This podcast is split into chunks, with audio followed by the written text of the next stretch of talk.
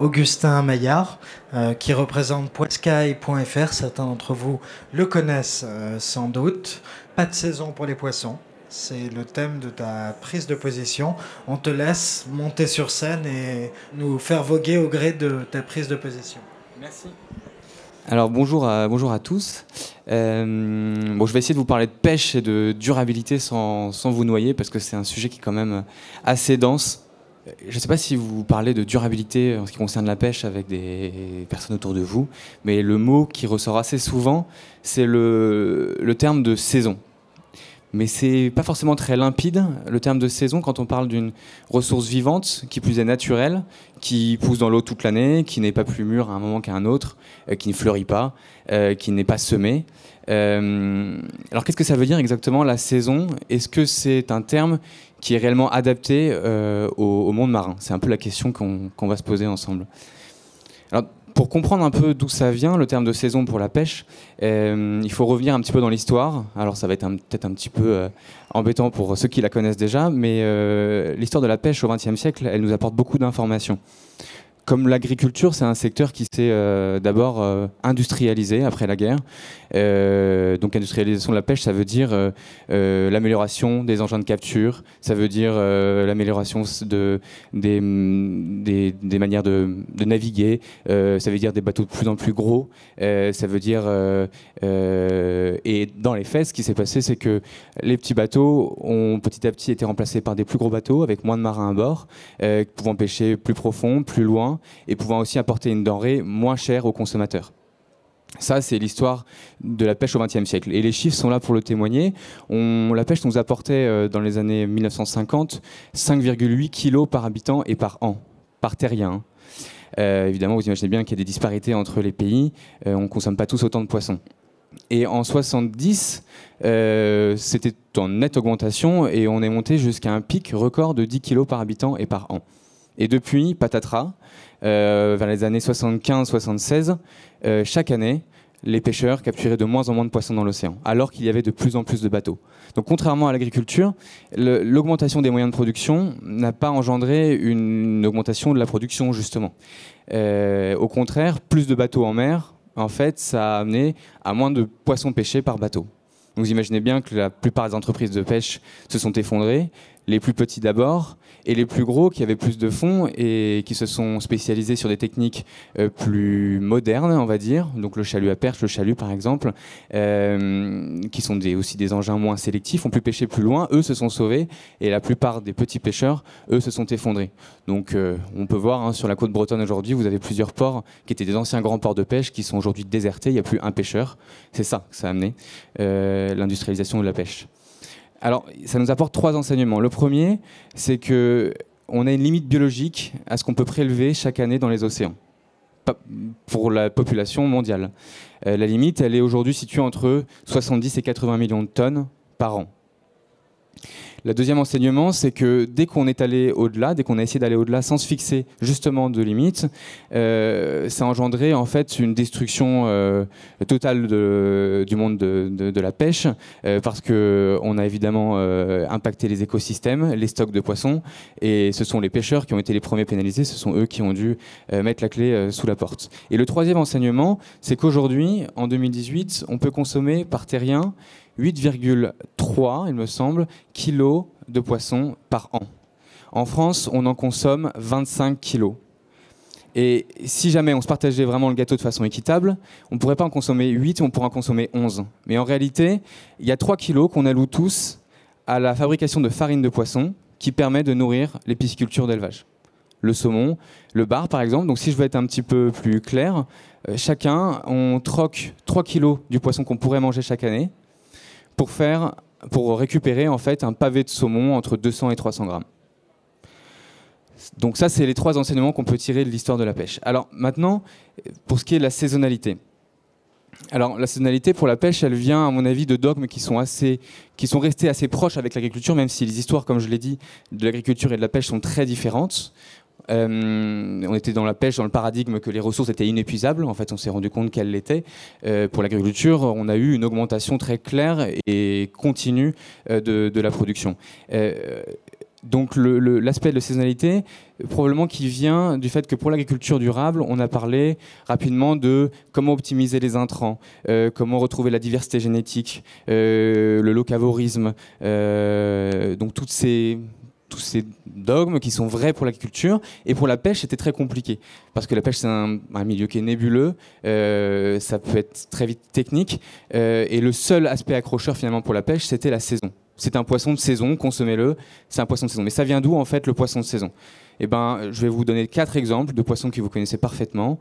Le maquereau, par exemple, c'est un poisson qui va se déplacer dans l'océan toute l'année, qui va être à la recherche des optimums de température pour se nourrir et pour se reproduire toute l'année. Donc évidemment, quand il est au large des côtes françaises, à un moment de l'année, comme il peut être à un autre moment de l'année au large des côtes irlandaises, nous, on va le pêcher. On parle de saison du maquereau. La sole, par exemple, euh, elle, va se reproduire à des températures, à des profondeurs accessibles par les pêcheurs, euh, qui va faire qu'entre février et mars, les pêcheurs vont en capturer en grand nombre. On parle de la saison de la sole. Euh, pour la dorade royale, par exemple, elle va se réfugier dans les abers et dans les étangs salés au début de l'été, et elle va en sortir au début du printemps. Donc elle vient, euh, elle sort, elle, va, elle part au large, notamment pour se reproduire, et les, pêcheurs l'attendent à la sortie des étangs et la capturent en grand nombre. C'est la saison de la dorade. Et puis le bar, c'est peut-être le meilleur exemple en France. Le bar, c'est un poisson qui va s'amasser autour de frayères, euh, mais en très grand nombre, et il va adopter une, une, euh, stratégie, il, va être très vorace, très comment dire, territorial, et ce qui va faire que les pêcheurs vont aussi pouvoir le capturer en grand nombre à ce moment-là c'est la pleine saison du bar. En tout cas, c'était la pleine saison du bar jusqu'à quelques années, puisqu'il y a eu une polémique à ce propos. Et je vais en parler juste après. Donc ça veut dire quoi en fait la saison pour le poisson? Ça veut dire qu'en fait la ressource est accessible, et dans le jargon des pêcheurs, on dit que le poisson est capturable. Parce que le pêcheur, il sème pas, il récolte pas. Il a une stratégie opportuniste. Il pêche le poisson quand il est le plus capturable possible. Ça, c'est du point de vue du pêcheur. De notre point de vue à nous, ça veut dire que la denrée, elle va être accessible aussi, puisqu'il va y avoir beaucoup d'apports à la côte. Les prix vont chuter et nous, ça va faire que le macro, pendant la saison, va pas être cher. Le, bar, pendant la saison, va pas être cher. Ce qui ne veut pas dire qu'il n'est pas pêché en dehors de la saison. Les poissons sont toujours là dans l'océan. Donc voilà, je pense que vous commencez à imaginer quels peuvent être les écueils quand on parle de saison, uniquement de saison, pour juger la durabilité d'une pêche. Euh, et je vais revenir sur mon exemple du bar, parce que c'est le meilleur exemple pour montrer quelles étaient les dérives en fait, de, ce, terme de saison. Euh, donc on a parlé de saison, effectivement. Au départ, le bar, il fallait savoir qu'en 1960-70, on ne savait pas le pêcher. Et les premiers qui sont allés le pêcher, c'est des petits métiers très sélectifs, la ligne, le filet, et qui l'ont popularisé auprès des restaurants, des bonnes tables à Paris ou ailleurs. Euh, et on s'est rendu compte que c'était un super poisson, un super mets de, luxe. Euh, le, premier élément dont il faut parler, c'est la pisciculture. Il y a des businessmen qui se sont dit, bah tiens, il y a un marché pour le bar, on va faire pousser du bar farine de poisson, on peut le nourrir, sélection génétique, c'est parti. Le deuxième, c'est l'invention du chalut pélagique. C'est des énormes bateaux, ils sont pas très nombreux, mais ils peuvent pêcher en, un, trait de chalut, en un trait de chalut. Hein. Ils peuvent pêcher la quantité de ce que doit pêcher un ligneur en Bretagne pour faire son chiffre d'affaires à l'année. Donc, c'est des bateaux qui, au départ, étaient censés cibler, qui n'avaient pas vocation à pêcher le bar, et qui, étaient censés cibler l'anchois, la sardine.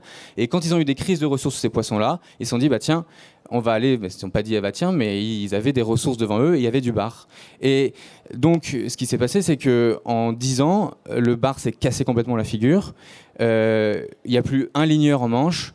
Euh, il y a moitié moins de ligneurs dans le berceau originel euh, de la pêche à la ligne au bar, donc en pointe Finistère.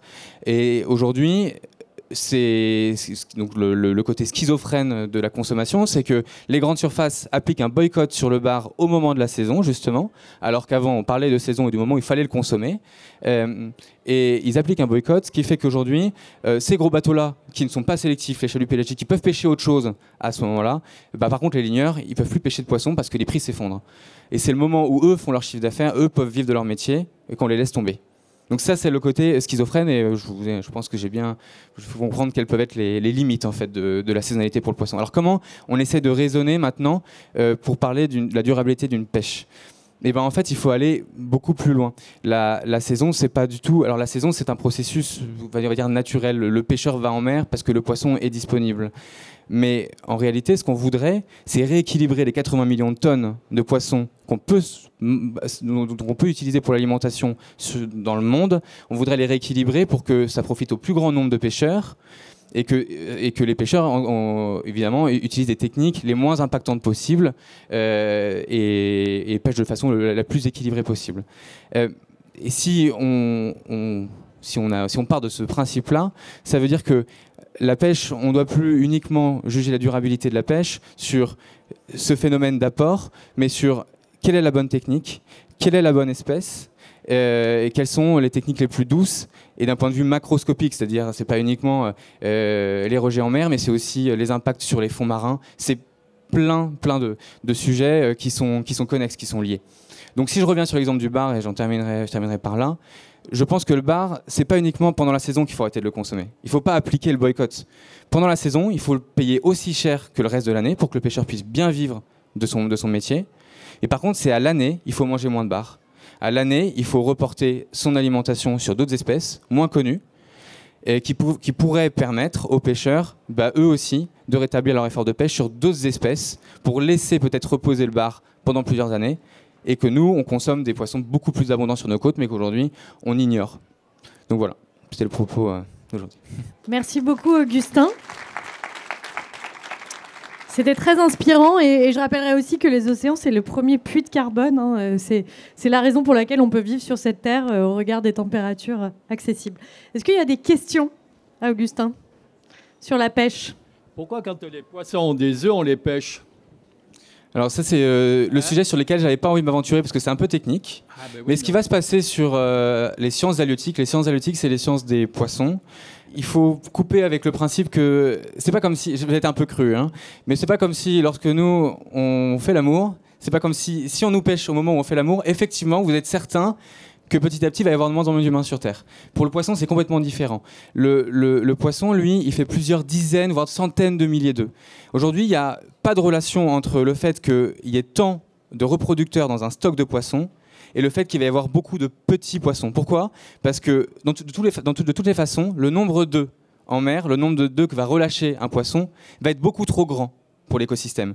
Par contre, ce qui va jouer, c'est la survie des larves et des petits poissons, des juvéniles, ce qu'on appelle les juvéniles. Donc aujourd'hui, on parle de, de deux stades de, surexploitation. Quand on parle de surexploitation des stocks, on parle, un, de surexploitation des, stocks, de la quantité de poissons, et deux, si on va trop loin, effectivement, surexploitation de recrutement. Ça veut dire que là, on va tellement loin, il y a tellement plus de poissons, qu'en fait, le recrutement est affecté. Et effectivement, là, vous avez raison. Une autre question? Euh, rebonjour, déjà merci pour le taf parce que nous on bosse avec Poiscaille et les poissons ils sont délicieux. Ok, cool. Donc voilà, déjà c'est chouette. Et euh, je voulais savoir si vous bossiez avec Slowfish. On a rencontré euh, le mouvement Michel de Slowfish et je voulais savoir si vous bossiez avec elle, si. C'est pas encore le cas, mais on pourrait échanger le, carnet d'adresse pour, pour voir ce qu'on peut éventuellement faire. Ils ont beaucoup bossé en Italie et aussi aux États-Unis. Et du coup, je voulais savoir si c'était pour regrouper plutôt les pêcheurs. Franchement, je ne connais pas très bien le sujet, donc si vous pouvez m'éclairer un petit peu, peut-être que je pourrais vous donner des éléments de réponse, sinon on en parle juste après euh, ensemble. Bonjour. Est-ce que vous auriez quelques espèces à nous donner, euh, certaines à éviter ou certaines à, privilégier pour justement euh, bah, encourager ce, renouvellement des espèces et, et, des stocks. et pas détruire les stocks? Euh, bah déjà, le, pour moi, le, trio, euh, le trio qu'il faut exclure complètement de son alimentation si on veut bien faire les choses, c'est saumon, euh, saumon, cabillaud et crevettes. Alors la crevette et le saumon, c'est parce que c'est de l'élevage, c'est l'élevage d'espèces piscivores à qui on fournit des farines de poisson. Je viens de l'expliquer, en fait, on a une énorme perte de, de c'est un gâchis alimentaire énorme d'aller nourrir ces poissons-là juste parce qu'ils ont un marché et parce qu'on veut pas découvrir d'autres espèces. Le troisième, c'est le cabillaud, parce que le cabillaud, il est à 90% pêché au chalut dans les eaux norvégiennes et qu'en vrai, sur nos côtes, on a des équivalents comme le lieu jaune euh, et comme le taco par exemple, qui peuvent être des, super, euh, des super poissons à, à, tester et qui ont à peu près les mêmes propriétés, les mêmes caractéristiques. Là, c'est une question de marché, c'est-à-dire que le marché est ouvert. en France, on consomme euh, la moitié du poisson qu'on consomme, c'est de la crevette et du, cabillaud. Et, évidemment, bah, le marché s'est ouvert, le marché existe. Maintenant, pour le casser, ça va être compliqué, mais déjà, ça passe par de la pédagogie et par évidemment les restaurants qui aujourd'hui euh, cuisinent autre chose que du cabillaud, du saumon ou de la crevette. Et ça, ça me semble être euh, un super combat. Euh, moi, il y a une publicité qui m'interpelle qui à chaque fois. Euh, on voit un mec qui galère sur un bateau avec des sacs d'eau qui lui tombent sur la tête. Il, il pêche, c'est magnifique dans une tempête de ouf. Et juste après, tu as 9,90 euros, le prix du kilo, euh, parce qu'on est producteur et commerçant. Leclerc? Non, Intermarché? Intermarché. Et je voulais pas le dire, mais voilà. Et en fait, moi, quand je vois les images d'avant, je me dis, euh, ça vaut un peu plus que 9,90 euros le kilo, le boulot qu'il est en train de faire, ce mec, dans la tempête. Et qu'est-ce que t'en penses? Alors, c'est particulier, la pêche, parce qu'il n'y a plus de marins quasiment en France. Aujourd'hui, les bateaux, c'est majeure partie des très gros bateaux. Moi, je le sais parce que j'ai embarqué sur ces fameux chalutiers d'Intermarché, donc j'ai vu ce qui se passait à bord. Aujourd'hui, c'est des gens qui sont très bien payés sont très bien payés parce qu'en fait, c'est des bateaux qui pêchent énormément. Ils peuvent ramener jusqu'à euh, une tonne 5, 2 tonnes de poissons par trait de chalut. Les traits de chalut, ils en font une trentaine, une quarantaine par marée. Donc, euh, c'est des bateaux qui produisent toute l'année. Et ils vont loin et ils sortent même si la météo ne permet pas aux petits pêcheurs de sortir. Donc, il n'y a pas de repos biologique pour les poissons et eux peuvent produire toute l'année. Alors eux, c'est un petit peu, comment dire, les victimes du système. On les a mis sur des bateaux, ils sont matelots, ils travaillent, ils gagnent bien leur vie, et c'est une vie euh, que je pense personne ne souhaite euh, avoir ici.